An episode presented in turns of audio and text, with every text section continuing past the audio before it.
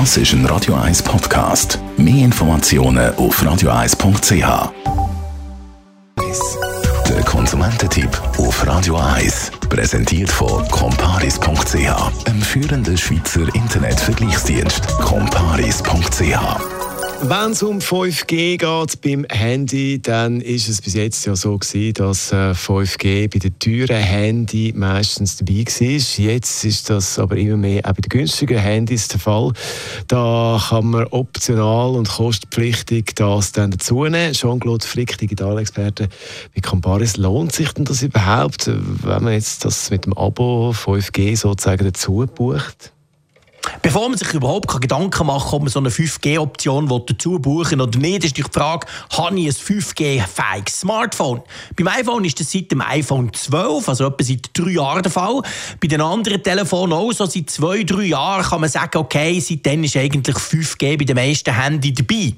Was bringt mir denn das 5G?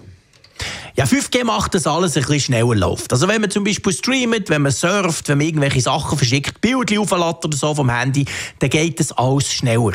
Aber seien wir ehrlich, bei uns ist das 4G-Netz extrem gut ausgebaut und eben eigentlich auch sehr schnell. Ein Vorteil von 5G, den ich zum Beispiel persönlich fast täglich brauche, ist, wenn ich an Orten bin, wo das Mobilfunknetz sehr stark belastet ist. Zum Beispiel im Zug zwischen Bern und Zürich.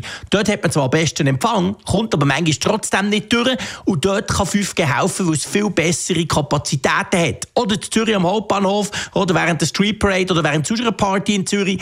Dann komme ich mit 5G eher noch raus und habe Empfang, beziehungsweise kann Daten versenden oder WhatsApp verschicken, als das mit 4G der Fall ist. Was kostet denn das jetzt so, wenn man 5G möchte, sozusagen dazu buchen? Kommt ein bisschen darauf an, was man für ein Abo hat. Wenn man eines von den teureren Abos, 40, 50, 60 und noch mehr Franken pro Monat von Sunrise oder zum Beispiel Swisscom hat, dann ist es an sich dabei. Da gehört 5G zum guten Ton. Äh, inzwischen ist es aber so, dass zum Teil auch die günstigeren Anbieter, wie zum Beispiel Wingo, ganz aktuell eine Option anbieten. Bei Wingo ist es zum Beispiel so, man kann dort jedes Abo haben und mit einer 10 Franken Option pro Monat kann man das Ganze 5G-fähig machen. Das heisst, wenn ich zum Beispiel ein Abo habe, das 20 Franken pro Monat kostet, dann kann ich bei Wingo noch 10 drauflegen, dann zahle ich auch 30 und habe dafür 5G. Jetzt habe ich einen Nachteil, wenn ich das nicht mache, wenn ich das, auf das verzichte, 5G empfange. Nein, bei uns in der Schweiz hat man an und für sich keine Nachteile, wenn man auf 5G verzichtet. Das 4G-Netz ist schnell genug, man hat überall Empfang und es funktioniert im Allgemeinen gut. Es ist sogar so, dass man noch ein bisschen spekulieren darauf, dass man sagt, ja aber gut, 5G ist sowieso Zukunft. Die Netzbetreiber wollen eigentlich, dass wir alle auf 5G gehen, um ihre 4G-Netze zu entlasten.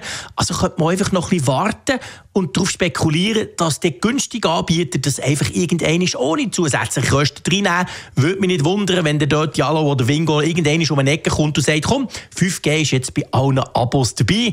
Also wer möchte sparen, der verzichtet momentan mal noch auf die 5G-Option und wartet einfach ab. 5G im Handy, das ist das Thema, das wir besprochen haben, mit Jean-Claude Flick, Digitalexperte bei Comparis, der Konsumententipp. Das ist ein Radio 1 Podcast. Mehr Informationen auf radio1.ch.